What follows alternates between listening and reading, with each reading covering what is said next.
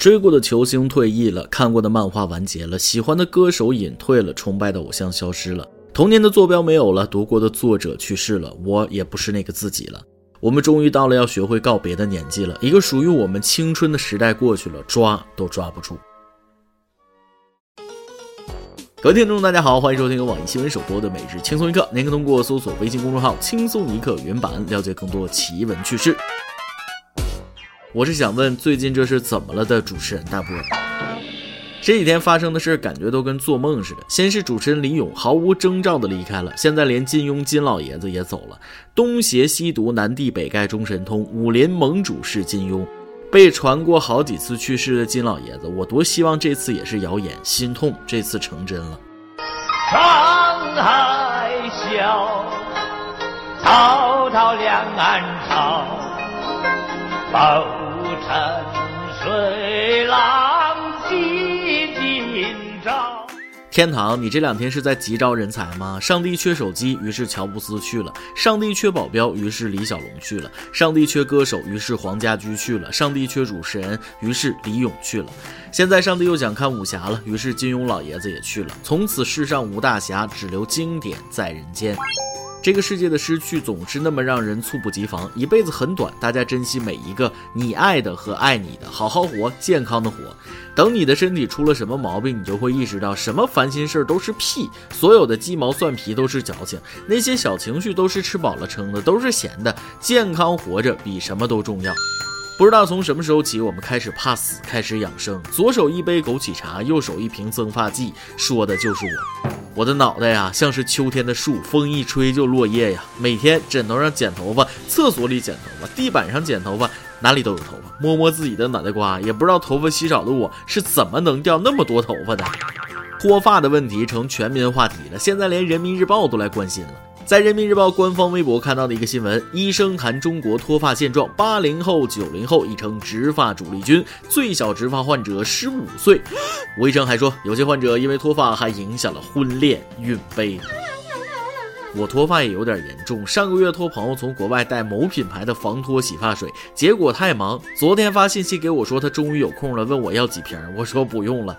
他说牛啊，你在国内也能找到这个洗发水吗？我说那倒不是，因为我已经用不着洗发水了。所以杀马特不是被时代淘汰的，是被发量淘汰的。很多朋友脱发以后问我怎么办，我给大家一个建议：脱发以后不要慌张，一定要坚持健康的生活状态，早睡。早起，千万别熬夜，饮食也清淡一点啊！更重要的是要有一个好心态，这样就比较容易能接受秃了这个事实了。八零九零是植发主力军，那是因为你们这两代压力最大，工作、生活、婚恋都承受着巨大的压力，能不脱发吗？单身使人头秃，学习使人头秃，恋爱使人头秃，赚钱使人头秃，基因使人头秃，工作使人头秃。总之，不是我想秃，是生活薅着我的头发，把我按在地上摩擦，然后吹一吹他满手的头发，蔑笑着离开呀。感觉我上班这几年掉的头发足够打一件宽松的毛衣，省着用还能多打个围巾。不只是普通人，连永远的男神吴彦祖也秃了，感觉我离男神更近了呢。最近，吴彦祖在微博发一张自己十六岁时的旧照片，他没有感叹岁月，没有回忆人生，只是表达了一个小小的愿望，想要找回自己过去的发量。所以在脱发面前，不管你是谁，都不得不服软。脱发面前，人人平等。唯一不同的是，男神在四十岁才担忧的问题，我二十几岁就出现了，真是赢在了起跑线上了呢。为自己打电话。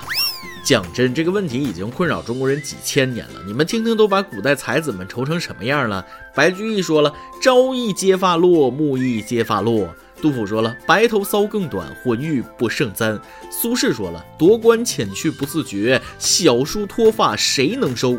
陆游说了：“壮心已与年俱逝，脱发因无树可栽。”大胆假设一下，自从人类诞生，就有人困扰脱发了。可是这么久了都没有一个完美解决的方案，所以大家认命吧。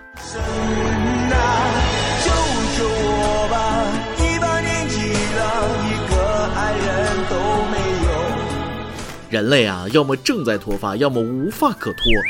朋友，珍惜为了见你特意洗头的姑娘吧。想想看，洗一次头要掉多少头发？当代年轻人本来头发就不多，可以说每次都是限量版见面了。下面这个新娘性格真好，也值得新郎珍惜一辈子。十月二十八日，青岛一对新人在去酒店路上遇到马拉松比赛封路，俩人索性穿着礼服为参赛者加油。不能老看啊，还等着举行婚礼呢。婚车是不能开了，可怎么去酒店呢？骑自行车吧？啊，尴尬了，新娘不会骑。最后是好心的环卫工开着环卫车将新郎新娘绕道送去了酒店。环卫车，哎妈，我脑补了一下画面，非常特别了。这婚礼一定令他们终身难忘。在这儿必须要夸奖一下新娘，看了视频，虽然在人生中最重要的一天遇到这样的波折，但是她没有生气，没有黑脸，没有埋怨啊，性格真好。新郎你也棒棒的，不被挫折打败，还能苦中作乐，小两口以后的日子肯定是红红火火呀。他们比那些什么嫌彩礼不合、嫌酒席布置不妥、双方亲戚闹翻、婚都没结成的，太可爱、太正能量了。祝你们两个幸福甜蜜一辈子。我们都是好孩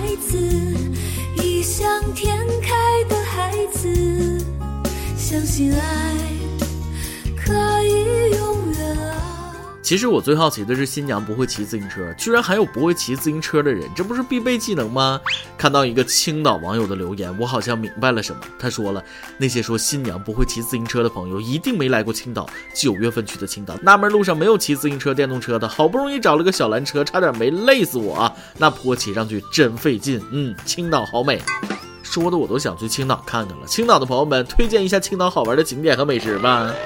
我也非常想去广西走走了，好山好水好风光，幸运的话还能碰到一个人间精品，戏精的精。最近柳州警方抓获了一个盗窃团伙，其中一名男子韦某被抓的时候还穿着印有“逍遥法外”字样的卫衣。韦某说了，衣服是在网上购买的，穿着感觉特别威风，以为公安抓不到他，结果当然是被抓了。论自首的五百种方法。更有喜感的是，韦某落网之后，警察叔叔打印了一张“法网恢恢，疏而不漏”的纸条，让他拿着拍照。你不是逍遥法外吗？现在让你知道法网恢恢，疏而不漏。道高一尺，魔高一丈，哼哼，看谁皮得过谁。不作不死，逍遥法外有啥用？下次你该买一件，你看不到我啊，能隐身呢。看发型和衣服，这孩子应该是个社会摇的好苗子，可惜了，可惜了。咱们耳朵再转到杭州，最近杭州东站有一位乞讨大妈火了，明明家里条件优越，却天天在车站乞讨，车站无奈只能在车站内循环播放广播：乞讨老大妈家庭生活条件优越，请大家不要上当受骗。大妈利用年纪大的优势，博得旅客同情心，伺机乞讨，干扰大妈家庭生活条件优越，欺骗旅客，请广大旅客便于真。然而乞讨大妈却装作没听见，继续在车站讨钱。乞讨大妈的儿子说了，脸都让老妈丢尽了。他们家虽然说不上什么大富豪，但也是衣食无忧，吃穿不愁。因为妈妈脾气不好，执意要乞讨，他们也没法子。哎，儿子说的没毛病。听说大妈家有五层楼，还有稳定的存款。可是大妈说了，她乞讨是为了以后请保姆。大妈太励志了，家有五层楼，银行有存款，一把年纪了还辛辛苦苦的工作赚钱。我要反省自己为什么这么穷。我最烦路边的乞丐拿着装硬币的杯子冲我晃的啊！是我懂，你们赚钱是比我多，那也不用特地这么嘲讽我呀。讲真，以后看到乞讨的，真不敢给钱了，因为人家分分钟比我有钱呢。明明家里不缺吃喝，还执意乞讨，可能大妈到了晚年不甘寂寞，也没忘了自己是个社会人，不断磨砺自己，挑战自己。好吧，我实在想不到其他的解释了。有人说了，大妈不偷不抢，乞讨碍着谁了？我要呵呵，正是因为这种人的存在，消费了我们的爱心，导致很多真的需要帮助的人，最后都没有人信了。反正我是宁愿多买几双摆摊老奶奶卖的袜子，多给街头卖艺的老爷爷几块钱，也不愿意施舍一毛钱给这种人。除了乞讨大妈，最近还有俩芭蕾大妈也火了。大妈呀，请同情同情飞机上的所有乘客吧，你们的脚太臭啦！十月二十八日，南宁飞哈尔滨的南航 CZ 六三幺七飞机上，俩大妈光脚放到小桌板上，请自己脑补画面，那大臭脚丫子！前排乘客忍受不了，向大妈提出异议，大妈居然故意把脚伸到前排的胳膊和肩膀上，前排乘客无奈，只能向空姐投诉。先后有四位空姐过来劝说协调，让大妈们换到前面座位。可大妈们却说自己跳芭蕾舞脚受伤了，不想调座位，于是继续大摇大摆的晒脚丫子，还指责空姐和周边的乘客没有同情心。我的天哪，都是什么妖魔鬼怪呀！公共场合脱鞋光脚丫子，是真的没素质还是想火呀？这大概是芭蕾被黑的最惨的一次。大妈，你们这体型跳芭蕾确实会受伤，协调换座位不换，还胡搅蛮缠，还说别人没有同情心。你放脚有没有同情心？人家吃饭的桌子你放脚，难道让人家闻你的脚臭就有同情心吗？大妈这么大岁数了，出门请带上脑子和素质。港真，这种家长出门真给家里的子女丢人，搞不好就直接全国出名了。拜托，以后社区居委会什么的，能不能给大妈们多办点修养学习班啊？别整天跳舞了，先提高点修养。感觉两位大妈已经在极力克制自己了，没说肚疼难忍，让机长立即返航已经不错了。遇到这种没素质的人，讲道理那是没用的。不用说这么多，把他们拉入黑名单，禁止坐飞机、火车、汽车，让他们以后走路出门吧。大妈的孩子们在吗？快把他们领回去吧，别出来丢人了。还有键盘侠，生而为人，也请你们善良一些吧。李勇去世之后，竟然有人到李勇女儿微博最近的自拍照下面骂他女儿：“你父亲都快去世了，你还有心情在这儿发自拍？而且不是一个人，是很多。”这些人永远都不会知道，他们的冷言冷语对一个失去父亲的人很可能会有致命一击。请别站在道德制高点指责别人。我猜当年指责李勇一家捞够就走去美国过快乐生活的也是这些人。去年有消息爆出李勇一家移民美国，当时很多人批评他捞够钱就走，不爱国。面对种种质疑，他们一家没有回应一个字。直到现在，一切才真相大白。原来李勇去美国是为了治疗癌症。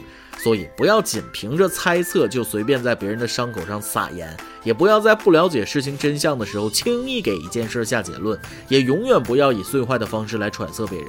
人生苦短，还是善良一些。李勇生死皆体面，不卖惨，不叫苦，不解释，和那些打个喷嚏都要折腾上热搜的人比，他的自尊自重令人钦佩。李勇，愿你天堂安好。还有金庸老爷子，拜别。这个秋天，在萧瑟的落叶中，让人非常悲伤。不说了，想哭。今天你来啊！忙跟天帮他们上去问了，你听说过哪些岳父和女婿的去世能让人笑到肚子疼的那种？微信网友旺说了，结婚之后老丈人郑重的对我说：“自打我结婚之后，钱这玩意儿我从来不管，留给老婆管，这样大家都省心。我劝你也省省心，明白我的意思吗？”老丈人发自肺腑的建议了，不同意还能咋的？想跪榴莲还是键盘呢？微信网友不想说话说了，记得第一次去老婆家，晚饭过后，我主动帮忙收拾碗筷，岳父就喝着茶，慢悠悠的走过来跟我说：“傻小子，你第一次到家就洗碗，以后的日子还不累死你？笨死了！像我就从来不做家务。走，开车把外套穿上，跟我去打麻将。”岳父非常机智了。微信网友磊磊一声说了，我一哥们儿领结婚证前一天晚上，他老丈人递了一支烟给他，说：“好好对我女儿，我们家族历史上没有离婚这个说法，只有丧偶。”老丈人社会社会惹不起。每日一问，还是那个问题，你会骑自行车吗？真的有不会骑自行车的人吗？再来一段儿。小时候看见路边有条粗实的棍子，我就捡了拿回家。妈妈说：“你捡条棍子干嘛呀？”我顿时找不到什么理由，脱口而出一句：“你可以用来打我呀！”结果这条棍子陪伴我走过了惨烈的童年。爆料时间。一位不愿意透露姓名的网友说了，和女友在一起两年多了，我很爱她。我知道她之前谈过两次恋爱，还和一个同居了三年多。这个事情我一开始是介意的，但是我接受了。时间久了，也慢慢觉得没什么了。然而最近，女友和我说，她之前堕过胎。我和她说我不介意，可是自己一个人待着的时候，一想到这个事情，心里很难受，不是滋味。我该怎么办？女友能和你说这些，说明她内心信任你，也许对你还有一份内疚。相信我，如果她决定瞒你一辈子，她一样能做到。在你认。认识之前的都是过往，如果你爱他，这些都不是事儿。谁让你认识的是现在的他呢？当然，如果你过不去心里的坎儿，那就要趁早，否则对双方都是伤害啊。一首歌的时间，微信网友二十九说了。主持人看这里看这里，听轻松一刻这么久了，听着你讲的段子，我笑得像个傻子。非常喜欢结尾的一首歌的时间，但是却从没点过歌。如今想尝试点一首歌，送给远在上海的欧阳。十一月六日是他的生日，我将点一首 Natalie Dora 的 It's Your Day 送给他，并且跟他说：欧阳生日快乐，愿你夜里有灯，梦里有人，平安喜乐，得偿所愿。对了，在十一月六日之前的任意一期播放都是可以的，望主持人成全。那就在今天满足你的要求，远在上海的欧阳给你送去些微有些早，但是最真挚的生日祝福，生日快乐！就像你的朋友二十九说的那样，愿你夜里有灯，梦里有人，平安喜乐，得偿所愿。It's your day，送给你。以上就是今天的网易轻松一刻，由电台主播讲当地原汁原味的方言播轻松一刻，并在网易和巅峰电台同步播出吗？请联系每日轻松一刻工作室，将您的简介和录音小样发送至 i love 曲艺 at 幺六三点 com。老规矩，祝大家都能头发浓密、睡眠良好、情绪稳定、财富自由。我是大波，咱们下期再会，拜拜。